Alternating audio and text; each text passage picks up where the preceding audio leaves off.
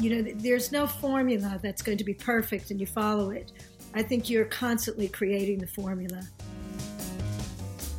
Movement is always a big part of everything for me there's sort of like a um, lack of permanence and a, a constant momentum, which I think is one of the great things about being a costume designer.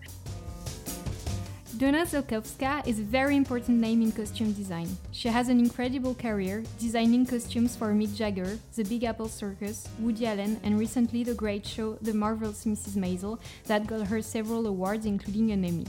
Donna, I'm very honored to have you as my guest for the 10th episode of Profession Costumière. Welcome. So, I'd like to start with some questions about uh, your early career, if it's okay with you.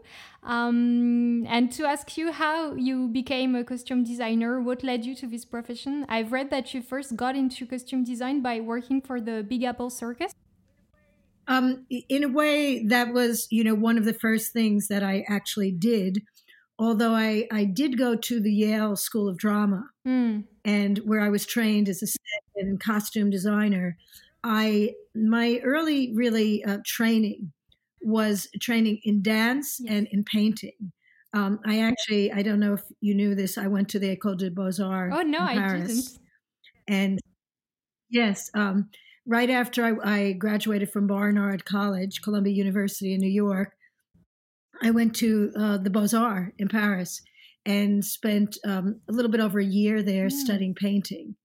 Uh, so my um, all of my background has really very much been sort of dance and painting combined.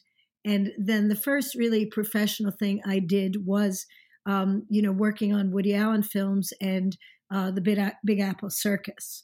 But the background was really as a fine artist and a tremendous amount of uh, experience as a dancer. And uh, I actually studied um, with mm-hmm. Etienne Decroux in Paris.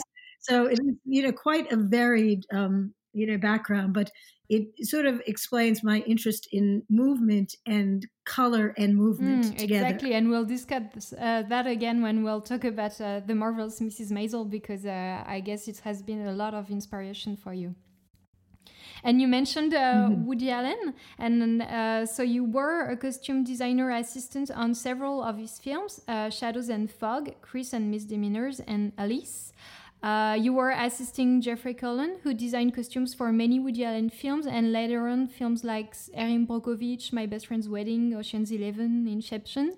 So, can you tell us a bit how it was to work on those Woody Allen movies and to collaborate with Jeffrey Kurland?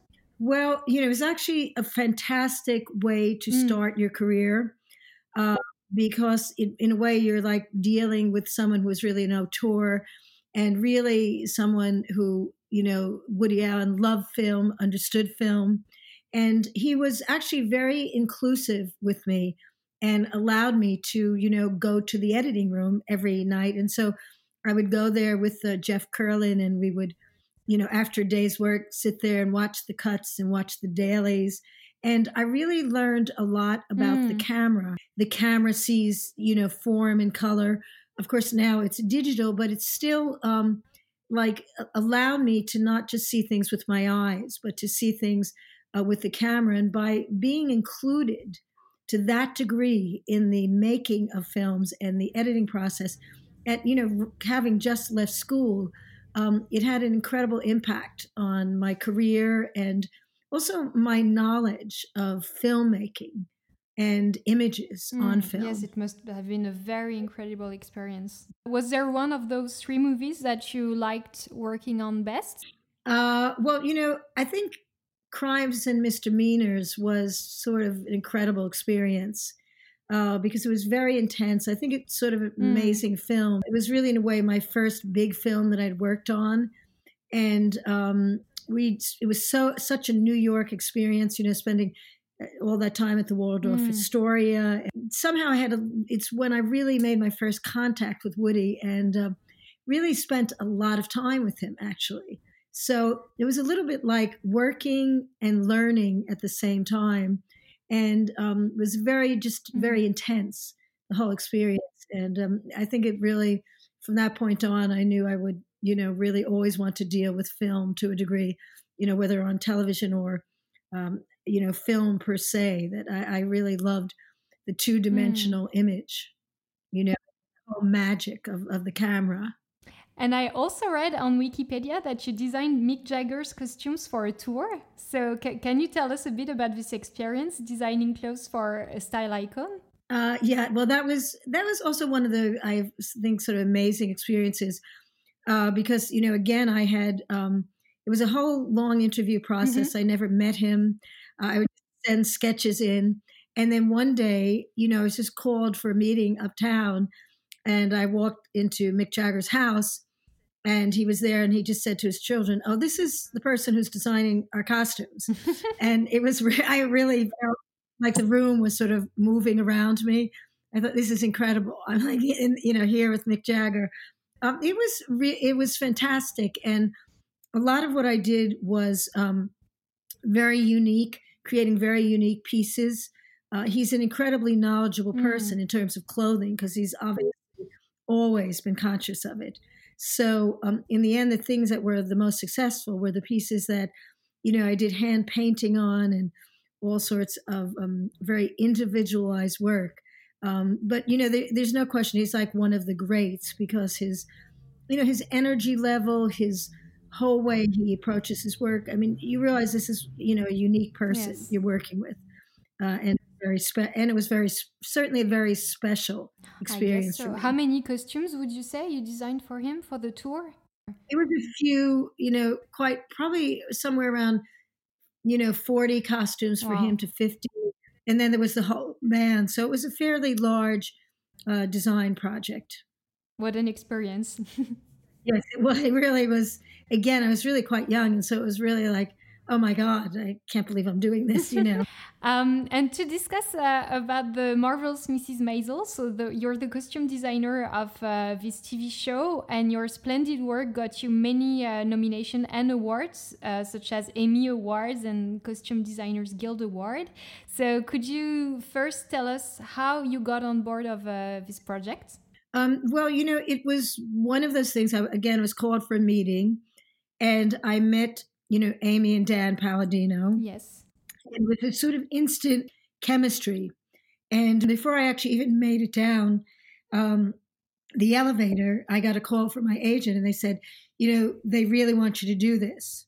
Oh. So it was one of these, like, you know, again, it's always so much about chemistry. It was just like a sort of very instant chemistry. And I think what we had in common was a love of New York uh, you know, certainly a way of wanting to do this period that was, uh, you know, sort of an exciting way of doing it, you know, mm-hmm. because it was such a great time in New York City.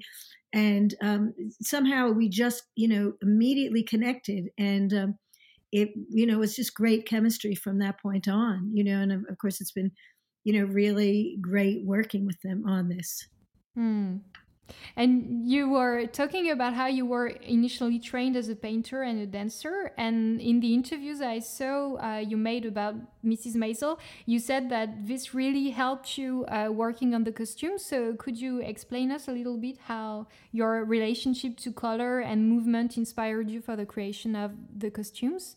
Well, I think that, you know, um, movement is always a big part of everything for me you know the way fabric moves mm. and that you know comes from my sort of theatrical love of dance.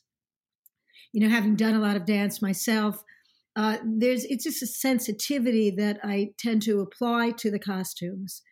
And then the color you know really since i was practically five years old um, you know i was in crazy catholic school with a nun who just loved painting. And so she really obsessed on what she thought was my ability with color and so I had this like really, really early training, you know, of working with color and, you know, sort of mixing colors. And um, it's really stayed with me. I mean, I just get very excited by color.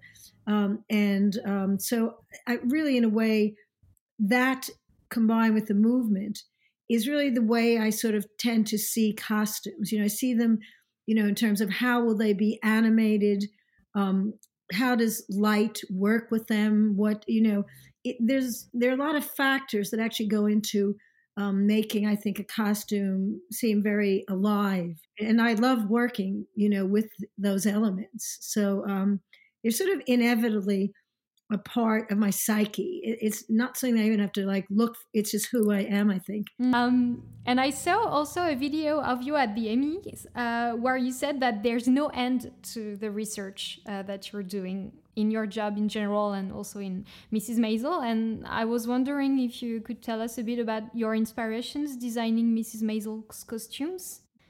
I guess there are many. Yes, there are, and I, I, it's true that. Um, you know, every time you approach a new costume or a new episode, um, it seems like there's always like new research to be done.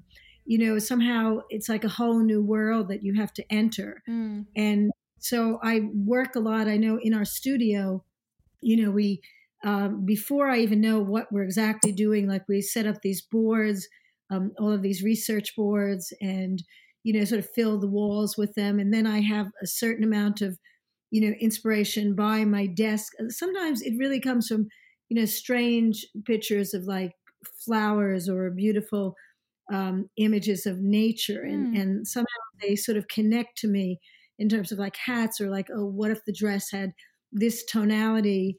Um, you know, and then of course, period magazines. Um, I always sort of mention French Vogues yes. because they have been in many ways like from that period, you know, 57 to 60 have been very you know, sort of important to me in terms of um, really discovering what was exciting. I mean, I don't think until I designed Mrs. Maisel, although I knew it, I didn't quite understand the level of couture. You know, the Dior and Jacques Fath and mm. uh, the, the level that was what was going on in clothing. You know, especially in Paris between '57 and '62 was really one of the most amazing periods um, in women's clothing. Mm. So, you know, really rediscovering that in a very big way. And the the French Vogues were really like uh, like a wonderful source for me because they inevitably influenced American fashion, but they, especially New York, which is a little bit closer to Europe, uh, but it was sort of really combining those magazines, the photo, very you know, photographs from the period, and then just random type of research that I enjoy doing, you know, in which color and texture are a big part of it, you know. Mm. And you also mentioned that you are a New Yorker, and I read in interviews that you were quite excited about this New Yorker plot. So, could you tell us how your relationship with the city inspired also your work on the marvelous Mrs. Maisel? Well, I think what inspired me is that um, although I didn't quite experience it fully, that, you know, the late 50s into the 60s was, you know, when you really do your research, a very, very amazing time in New York City. Mm. And it was really a time where um, there was this tremendous amount of European influence. Um, the city was, you know, very, very much more, and this is what, you know, tried to investigate, you know, divided between uptown and downtown. So there was a lot of diversity, but it also was a place and a time where music and painting and politics really like worked hand in hand, you know, in a way that I think they don't quite now. I feel things are much more separate. Yes. And uh, so it was very exciting, you know, for me to capture uh, that moment in time when you have like a Jackson Pollock and uh, you know, you have all of these, you know, sort of folk singers and all of these things happening. I think it was a very, very vital time for New York City. Mm. And it really shows in the TV show. Mm-hmm. Oh, that's good. That's good to hear. Um, and the actress Rachel Brosnahan, who plays the main character, uh, says a lot of wonderful things about you uh, in the interviews I saw. and she also says that uh, her character clothes are her armor, um, how she presents her inner life to the outside world, and that you understood that very intimately. So, how do you feel about clothes being one's armor? Yeah, I think you know, you know, Midge um, Maisel is a very presentational character, mm. and it's very important to her. Uh, she is someone who, like, you know, her clothing really are very connected to how she interacts with the outside world. And um, I know our director, like in the very beginning, had said she should never seem depressed, mm. which isn't meant to say that she isn't. So I think you know we really sort of developed um, this look and this feeling of presentational um, clothing that really became like the emotional um, strand through you know the character and um, Rachel, who was very very easy, uh, I found to collaborate with. You know, we really sort of like immediately sort of understood who Midge was. You know, we'd always say, "Oh, that's very Midge," or "I don't think Midge would do that." You know, it's like we both were sort of living the Midge Maisel reality, mm. and somehow very much the same. We understood it in the same way, you know, and um, so that's what what really was enabled me to be able to even create so much clothing. And uh, she's a very good animator of clothing, so I really was sort of able to give her all of these like crazy handbags and hats, and you know she really knew how to work with them which is not always the case. That is, you know, so it's not a given um, when you give an actor a prop or an accessory yes. that they actually will be able to to deal with it. You know, so she's really a master at doing that. um, I also have some extra questions about costumes. Um, for instance, I was wondering if there's some movies or TV costumes that you like the most and that inspire you. Well, I uh, you know I don't know if um, TV, I mean, I think it's more like designers. Like, you know, it was always very inspired by Milena Canonero. Yes. You know, I loved Barry Lyndon and that, you know, the beauty of that palette. You know, before I did, uh, you know, now the 50s seems like my period, but before that, I did, you know, the 18th century. Mm.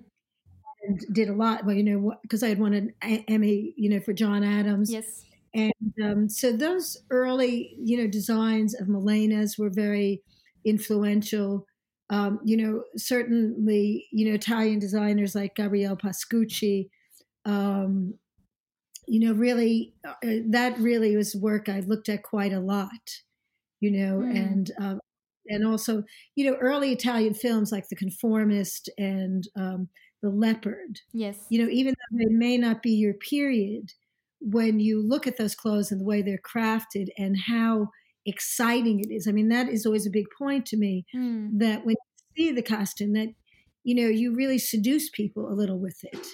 And so I've always sort of loved that approach and like those designers, um, you know, Danilo Donati, that really have always, you know, are incredible at doing that. And is there a specific costume that you have designed and that you especially like? Uh, that's a little bit hard. I don't know. I mean, I always feel like I'm a little bit in the moment. Yes. I've enjoyed, you know, Midge Maisel's clothes as a whole. Yes. Because I really sort of tracked it color wise. You know, I always say like I sort of create this landscape, this map of color. And so that has been a great deal of fun for me doing that. And um, when I did John Adams, you know, really delving into uh, like particularly the French court in the 18th century, mm. all crazy clothes. I really, really love doing that a lot.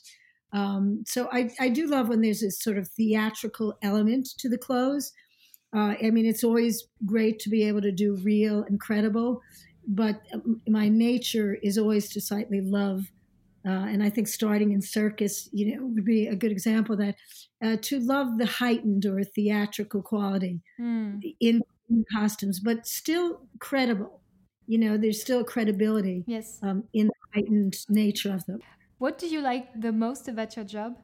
Uh, I think, you know, in a funny way, it's probably first the research, that sort of period where you don't really have to produce anything. And all you have to do is like look at images and think mm. and place yourself in these different. I love going into all these different worlds.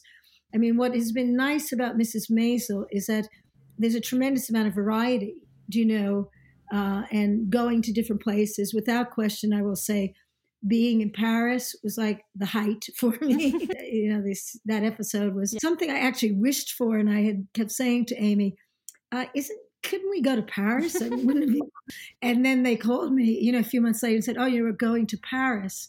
And so, um, you know, that's the sort of thing, you know, the traveling, the different worlds. You know, you, you there's sort of like a um, lack of permanence and a, a constant momentum which I think is one of the great things about being a costume designer.